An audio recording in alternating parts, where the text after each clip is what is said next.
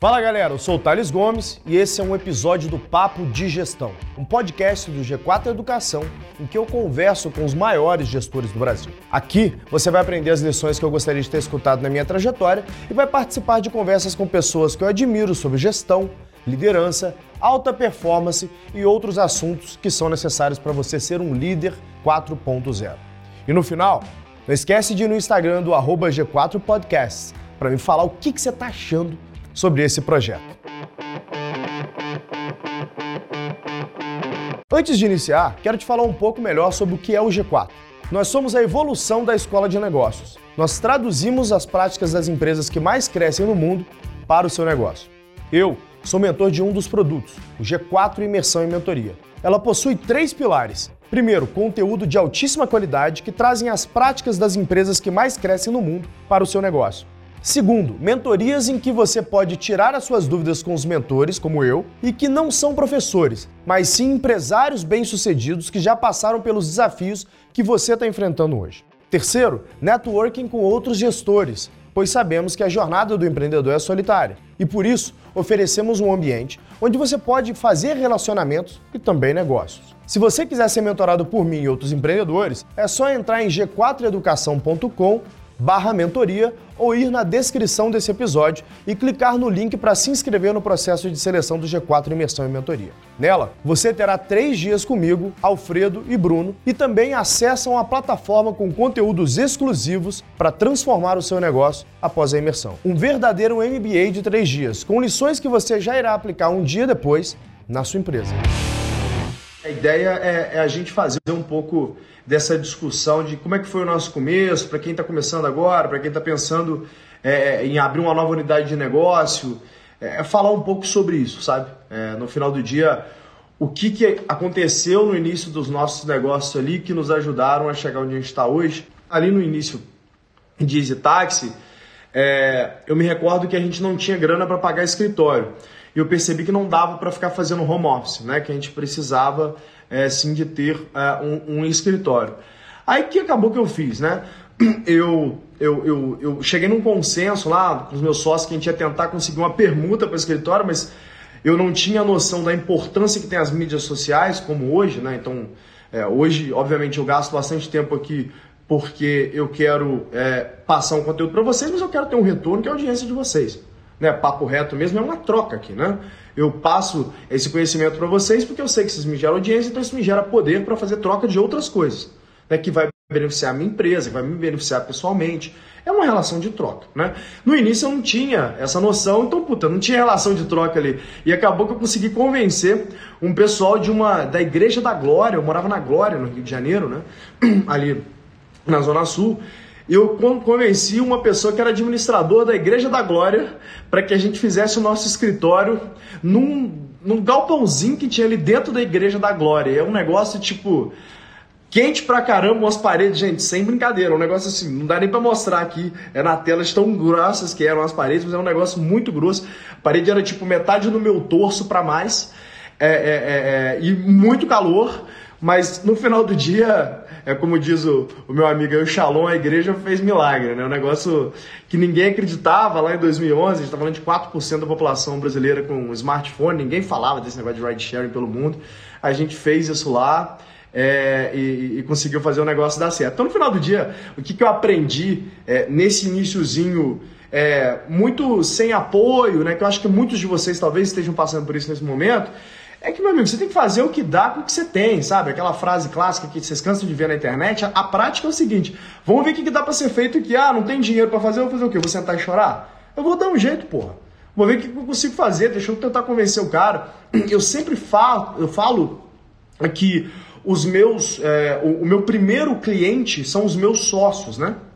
Então, o que, que eu faço? Eu foco muito é, em conseguir gente boa, né? Na lábia que, que eu faço com os meus primeiros clientes, com os meus sócios ali, que é o time complementar às skills que eu tenho? Primeira coisa é provar para esses caras de que esse negócio é um negócio que vale a pena ele investir o ativo mais poderoso que ele tem na vida dele, que é o tempo dele. Todas as vezes que ele escolhe, sei lá, trabalhar na Singu comigo, fundar a Singu comigo, quer dizer que ele vai deixar de fazer outra coisa. Então, eu, como fundador, eu tenho a obrigação de conseguir montar um time muito foda sem ter dinheiro, tá, gente? Ah, Thales, aonde que eu acho um programador? Aonde que eu acho um sócio técnico? Eu sou programador. Eu ouço muito disso aqui. Cara, você acha no LinkedIn, né? Quem que é um sócio técnico bom para você, eventualmente que seja um developer, né? É, pode ser, por exemplo, um, um, um, um, cara que trabalha no Nubank, né? Eu, por exemplo, no início da EasyTax, principalmente quando a gente é, pegou o primeiro investimento, eu, eu consegui trazer para a sociedade o Denis Wang, né? que foi um cara importantíssimo para a sociedade. Inclusive, está aí com vocês. Chamei Denis Wang. Tudo bem, Denis? E aí, beleza? Não pude deixar Bom, então... para dar um oi. A história do Denis é o seguinte, tá? O Denis trabalhava no fundo que investiu em mim, que era a Rocket. E aí ele estava em outro negócio, inclusive era na West Wing, aí, tipo, acho que estava no momento de transição, estava de férias com a esposa dele. E aí acho que estava na Itália, se eu não me engano, aí do nada o fundo falou. Beleza. Ó, beleza. Falou assim, ó, você é muito maluco, você tem que ter é, um cara tipo o Denis é, para ali junto com você para tocar esse negócio, né? Aí é. acabou que indicaram o Denis, falou, conversa com ele, se você gostar desse cara, a gente vai botar ele para poder tocar um negócio com você. Eu conversei com o Denis, eu gostei dele de primeira, então a Singu, ah, Singu. a Exitax, me recordo, estava só no Rio, estava começando a expansão para São Paulo, a gente fazia nem 100 corridas por dia. O Denis entrou assim, praticamente um co-founder do negócio e trouxe uma senioridade para o negócio que eu não tinha, eu era muito novo, eu tinha 23 anos na época. O Denis, apesar dessa cara de novo, ele é bem coroa. e, e, obviamente, é um cara muito capaz tecnicamente. Trouxe uma senioridade que para o negócio foi muito importante. Foi um pouco de da lábia de convencer o Denis de que esse projeto era um projeto que o worth para a vida dele, porque ele é um cara, imagina, bem formado, trabalhou em banco na Europa, no Brasil já. Ele podia, como pode hoje, escolher tudo que ele quer fazer na vida. Né? E a mesma coisa hoje no gestão. Hoje ele está com a gente no gestão também, é professor de gestão 4.0. É, o Denis, para quem não sabe, é, é, é, era até então é, o VP de operações do Nubank, então um cara muito experiente. Ele pode escolher fazer o que ele quiser. Então, mais uma vez, a gente teve que convencer o Denis é, que fazia sentido ele estar com a gente nesse projeto, porque é um projeto que fazia bastante é. sentido. Então, Denis, eu estou falando com o pessoal aqui um pouco dessa relação é, de sociedade, de início, como é que você começa é, um negócio, como é que você monta o time, né? E você teve uma experiência muito boa disso, que quando a gente começou ali na EasyTaxi, você, você assumiu muito o, o background, o, o, o, backstage da EasyTaxi, né? Você fez a máquina girar, né? Se você quiser comentar um pouco do, dos primeiros times que você, que você montou no EasyTax, como é que foi esse processo, o que teve de learning para o pessoal, acho que fica legal. É, acho que foi legal, é legal contar também, né, quando, nesse papo que eu, que eu conheci o Thales, foi até por vídeo, uma das coisas muito importantes para mim foi ver, um, complementariedade, né, então, poxa, as coisas que o Thales, né, ele consegue convencer né, alguém a comprar areia no deserto, né, tipo, tem a visão, então isso é muito importante. São coisas que eu era bom de execução, bom de número. Então eu consegui aprender muito com ele, sabia que a gente ia, ia conseguir fazer isso bem. E outra coisa que é, mesmo que a gente tivesse pontos de divergentes, que a gente ia conseguir conversar, brigar às vezes, mas que você vê que estava todo mundo ali para fazer o negócio acontecer, é, muito focado no business, sabe? Então, saber também que nunca vai ser perfeito a, a jornada de uma empresa e que nos momentos de, difíceis que você vai conseguir conversar e, e debater muito com e problem solve muito com o time. É, então, complementariedade, esse, essa, esse foco de, né, de fazer o que é melhor para a empresa. E, por último, have fun. Né? Não adianta você também ter pessoas é. que você quer trabalhar e, cara, você não quer tomar uma cerveja com, com a pessoa. Né? Então, é, isso, isso é muito importante. E acho que quando a gente foi contratar as primeiras pessoas na, na Easy, acho que muito importante para a gente era a cultura. Né? Então, realmente, a pessoa está comprada muito no propósito de mudar a mobilidade urbana. A maioria das pessoas que a gente contratou no começo falam assim, cara, precisa melhorar a mobilidade urbana no país. É, eu já tive um problema com táxi, é horrível pegar táxi no Rio, né, no aeroporto. Então, ter esse propósito muito claro. E a gente via muito se a pessoa era hands-on, né? Lembra, a gente fazia muita entrevista em posto de gasolina, botava o cara falar com o taxista para ver como ele se comportava. Né? Então, cara, cultura é, é, tudo, cara. Tipo, o resto, a parte técnica você pode até aprender, né? Acho que, obviamente, tem algumas posições que você precisa de mais, mais senioridade, mas o, o default é cultura, é uma cabeça muito próxima do, de, de sonho que, que os founders têm ali, que, a, que o management da empresa tem. É, e acho que é muito interessante também como que a gente conseguiu replicar essa cultura, né, Denis, para o resto do mundo. Porque, imagina, a gente. O, o Vaz fala que é menos tempo. Na minha cabeça foram dois anos que a gente levou para expandir para 35 países. O Vaz fala que foi menos, mas eu não sei se ele está inventando, não. 18 meses. Foi, foi o quê? 18 meses. Eu não acredito nisso, na minha cabeça foi mais, cara. Foi 18 meses? as datas de cada país. Caralho, velho. Então tá aí, ó. Ele sabe mais que eu. 18 meses a gente fez aí 35 países nesse táxi. Então, imagina que inferno que era replicar essa cultura, né? E, e, eu sou eu sou um cara que eu sou assim, né? eu sou um trator, né? Eu saio fazendo tudo e arrumando uma bagunça para trás. Aí o Denis e o Vaz eram os caras que conseguiam arrumar bagunça, são os caras mais organizados do que eu, tá? Então, era, uma, era uma loucura esse negócio da gente coordenar essas personalidades diferentes de trabalho, né? Por isso que ele fala de complementaridade, tanto que é importante, né? E o mais difícil é o seguinte, a gente tinha um desafio é, que era grande ali na Exitax, que nós éramos co-CEOs. Então, o Denis ele era CEO junto comigo. E essa estrutura de co-CEO, isso gera muito problema, porque muitas vezes, assim, eu tenho um negócio que eu acredito que é verdade, o Denis tem outro negócio que ele acredita que é verdade, e aí? Quem que fica com a decisão final? A empresa é nossa? Não tem um outro cara para entrar. E, obviamente, a gente envolveu outras pessoas, mas o que a gente já teve de quebra-pau, né, Denis? Não é brincadeira. Agora, como a gente se, sempre se respeitou muito, acabava que prevalecia é, é, é, a, a, política da boa vizinhança. Você fala, olha, eu acredito isso porque minha tese é essa. Você fala, não, eu acho que você está errado. Minha tese é essa, eu já passei por isso. Falei, pô, então, beleza, já que você está falando isso, faz sentido, confio em você. É, é, vamos lá. Isso, inclusive, para mim foi muito importante, de novo, né, vamos lembrar, quando eu queria visitar, tinha 23 anos, eu era muito moleque. É, eu nunca tive uma experiência profissional em um grande negócio, como o Denis já tinha em banco, tal, em grandes empresas. Então, para mim, eu aprendi bastante com o Denis nisso sobre governança, né? sobre como é que a gente resolve esses conflitos, como é que a gente cria um processo melhor. E o Denis hoje, inclusive, no Gestão 4.0, ele é um mentor de Gestão 4.0, mas mais do que isso, né? É, acho que o conhecimento do Denis é tão importante que eu convenci ele a criar um gestão para ele, que é o Gestão 4.0 Customer Experience, né? Fala um pouco desse gestão aí, Denis. É, acho que o, a, a ideia de ajudar o, o Gestão 4.0 foi porque a gente vê o impacto que o Gestão tinha, né? A primeira eu fiz para ajudar e continuei porque eu vinha, a gente recebia muito feedback um, dois meses depois de pessoas que mudaram a forma de trabalhar, os resultados da empresa vinham muito né, rápidos pela metodologia, de pegar casos práticos né, e falar, cara, é, provavelmente testa A, B e C é, e alguma coisa normalmente dava resultado. E aí a gente montou o, o gestão de Customer Experience, acho muito para falar uma continuidade do, do gestão 4.0 né, do, do Thales, do Nardon e do Alfredo.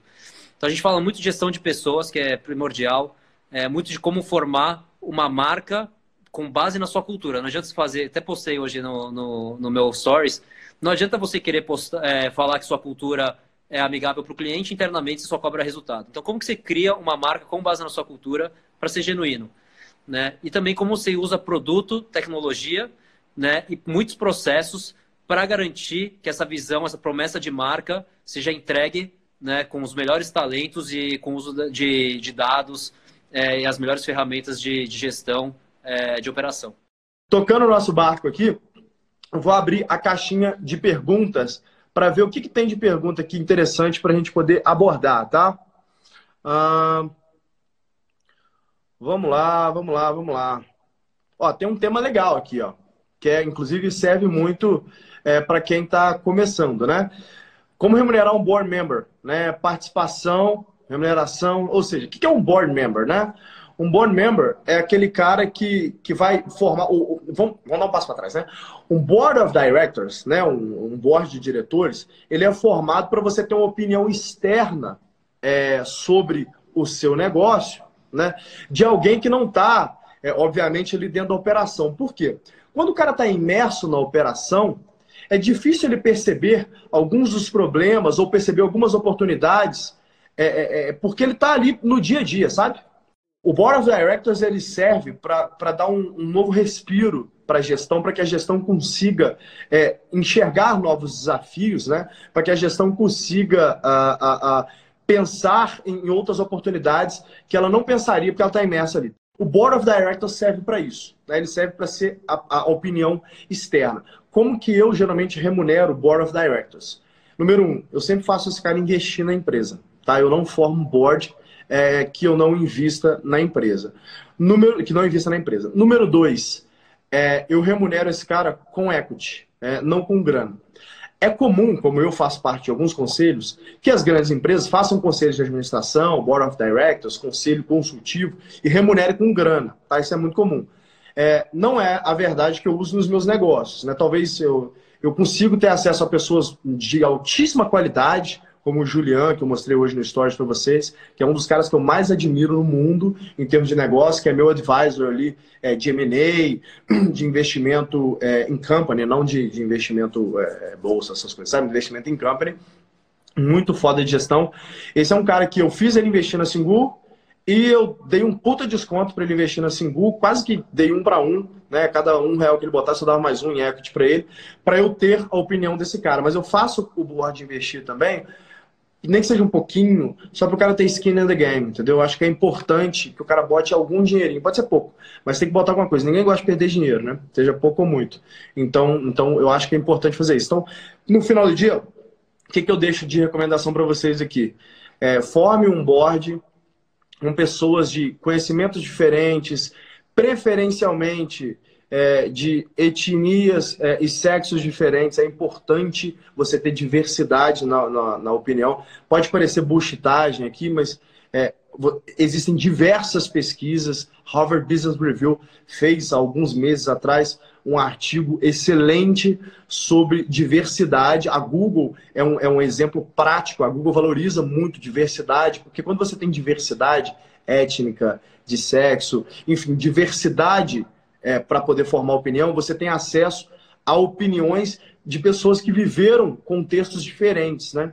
E as suas opiniões, né, elas são, elas são baseadas nas suas histórias, né? Naquela, naquele portfólio de histórias que você formou ao longo da sua vida. Quando você vem de meios diferentes, você acaba criando uma pluralidade de opiniões que é muito salutar é para o negócio. Então, eu recomendo que tenham homens, mulheres, pessoas brancas, pessoas pretas, diferentes etnias mesmo, porque são histórias diferentes, são, são realidades diferentes, vão te ajudar melhor é, nas suas decisões. Pelo menos os meus boards é, são formados assim e isso faz muita diferença para mim.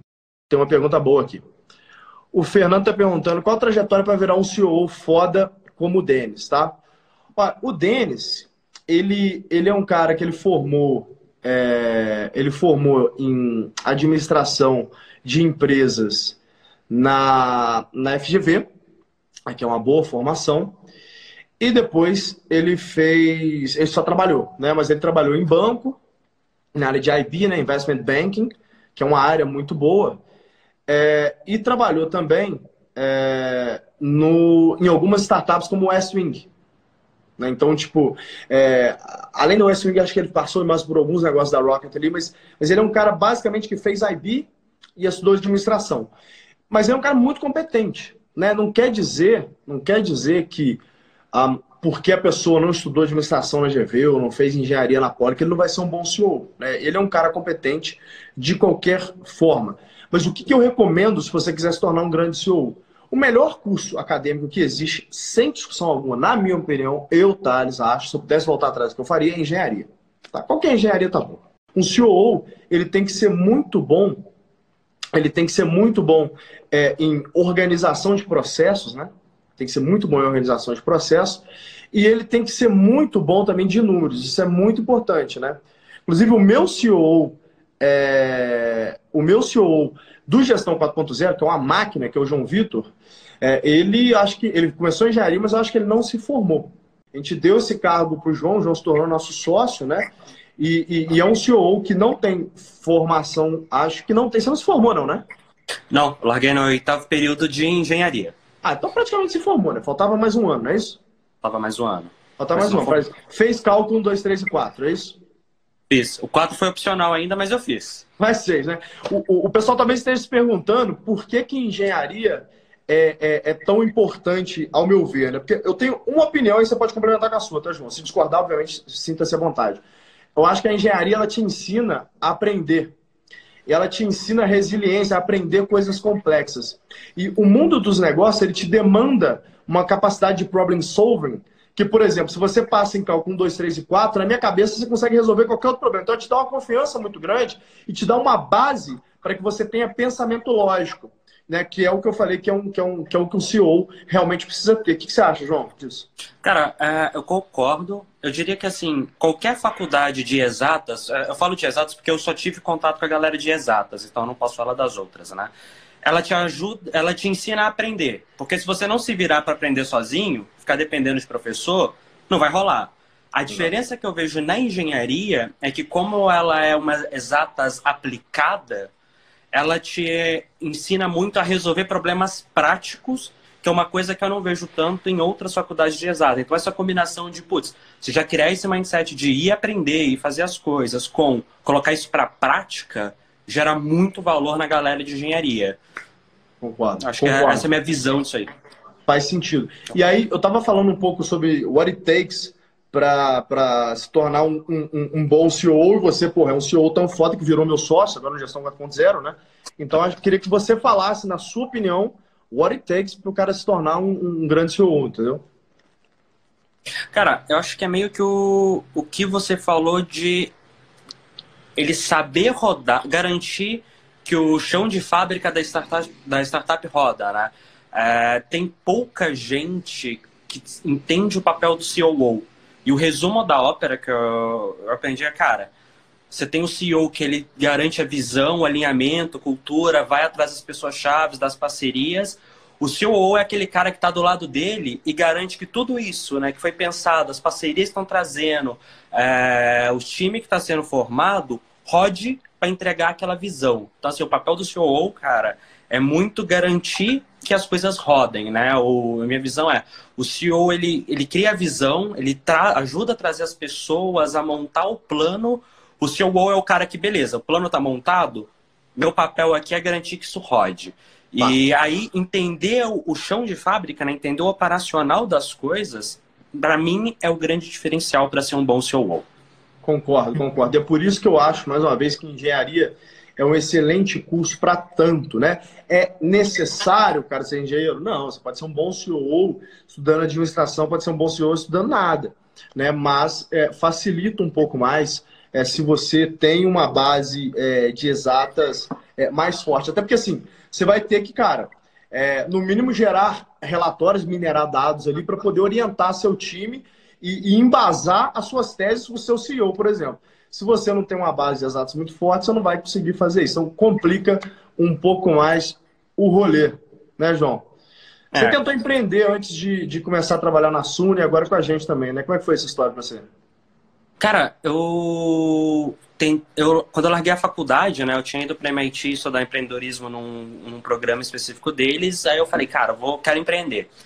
Tentei, não deu certo. Quer dizer, uma, da, uma das coisas deu mais ou menos certo, mas também não foi lá um grande sucesso. E a segunda coisa que eu tentei fazer que eu empreenda junto, eu acabei descobrindo que eu tinha montado uma ONG e não um negócio. É... E aí, cara, foi útil para mim para ver que realmente o que eu quero é ajudar os negócios a crescerem, se desenvolverem. Uh, e, cara, assim, eu acho que foi uma experiência muito boa assim, mesmo os negócios em si não tendo crescido tanto, eu aprendi muito de estar tá tentando construir as coisas do zero. Isso te dá uma visão que, assim, cara, é, eu, eu acho que é, é, insubstituível, sabe? Você tá ali no deserto das coisas, tentando, putz, muda. é, para mim, eu... empreender e vender, cara, é uma coisa que eu falo. Quem já vendeu, você deve ter passado por isso. A primeira vez na vida que você fechar uma venda, e ganhar o dinheiro que você sabe que não foi por favor, alguém realmente te comprou, é, vira uma chave na sua cabeça, cara. É vira. É incrível.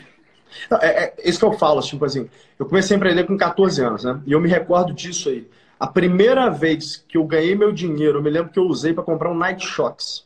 Primeira grana que eu ganhei. Eu era doido com esse negócio de Night Shocks, era família muito pobre, não tinha grana. Falei, pô, vou comprar um Night Shocks, que era tudo que eu queria. Esse negócio horrível que hoje eu não usaria nem se me pagasse muito. Mas eu, a primeira grana que eu ganhei, eu queria comprar um Night Shocks.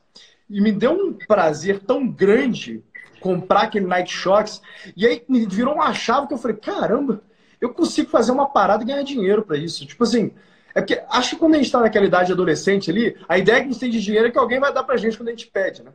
Aí naquele é. momento virou uma chave tipo, eu posso fazer dinheiro, sabia? E aí, depois você vai cair na realidade, né? Desde então eu venho empreendendo, venho fazendo um monte de coisa.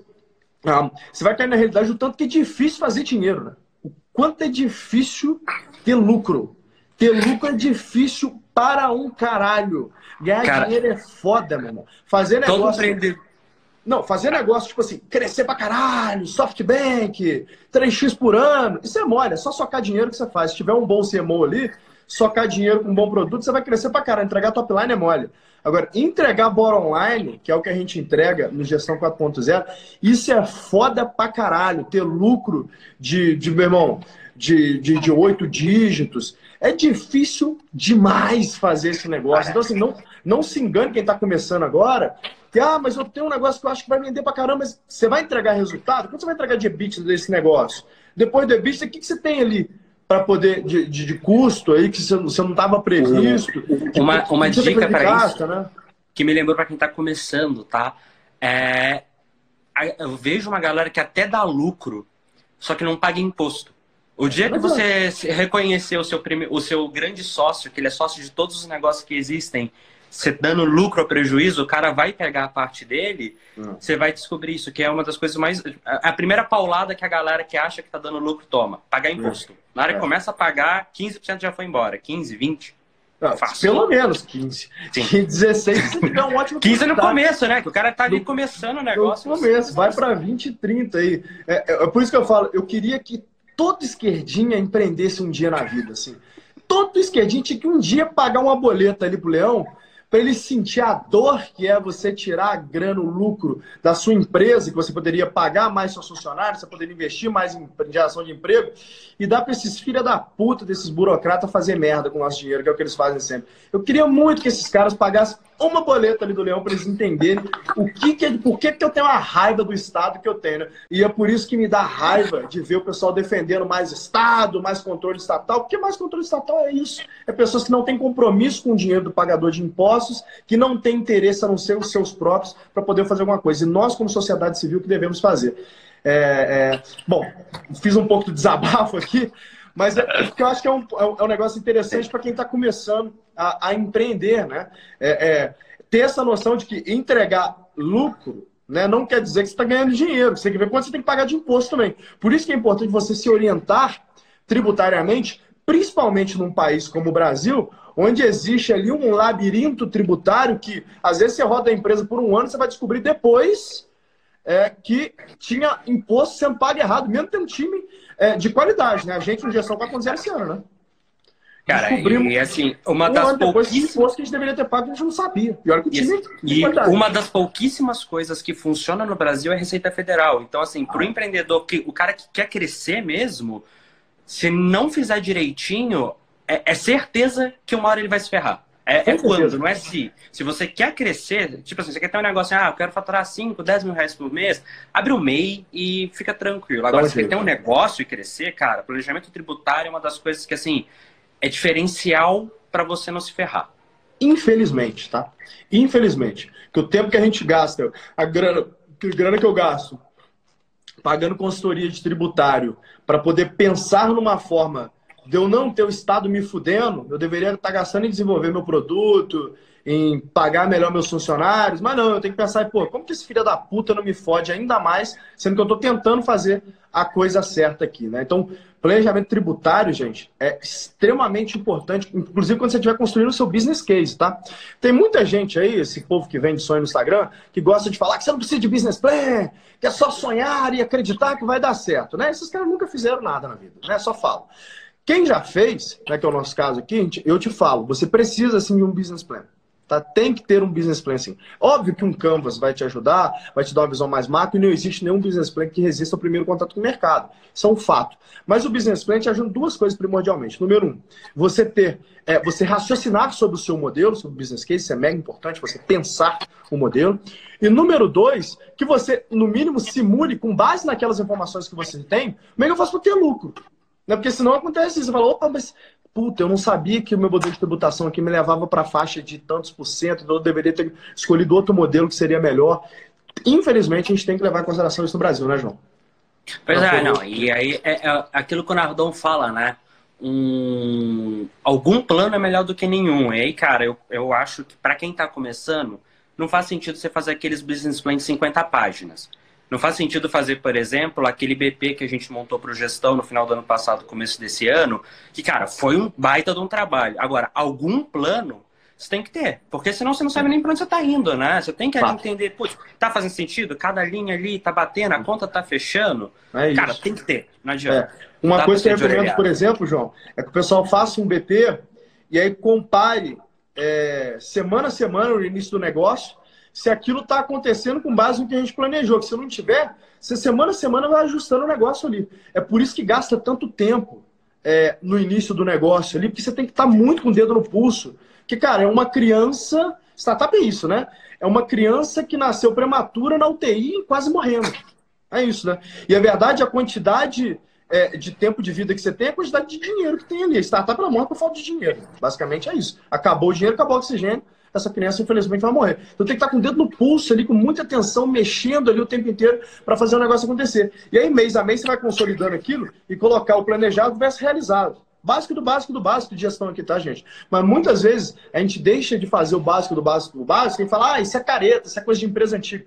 Cara, 80% das coisas que você quer fazer é coisa que todo mundo faz há muito tempo. E aí tem uns 20% que são diferentes que vão te trazer a exponencialidade, se você tiver um negócio que, obviamente, permita para tanto, que vão te trazer mais velocidade, que vai te trazer mais retenção de clientes, tá? que a gente ensina no Gestão 4.0, no Gestão 4.0 CX, no G4 Startups, para quem faz startup. É isso, Obrigado cara. pela participação, viu, João? Obrigado aí pelo convite. Até. Falou, tchau, tchau. E aí, gostou do episódio? Se sim, não esquece de compartilhar com um amigo. Se for postar nas redes sociais, não deixa de marcar o Instagram do G4podcast. Eu quero saber realmente o que você achou. Um abraço e até o próximo episódio.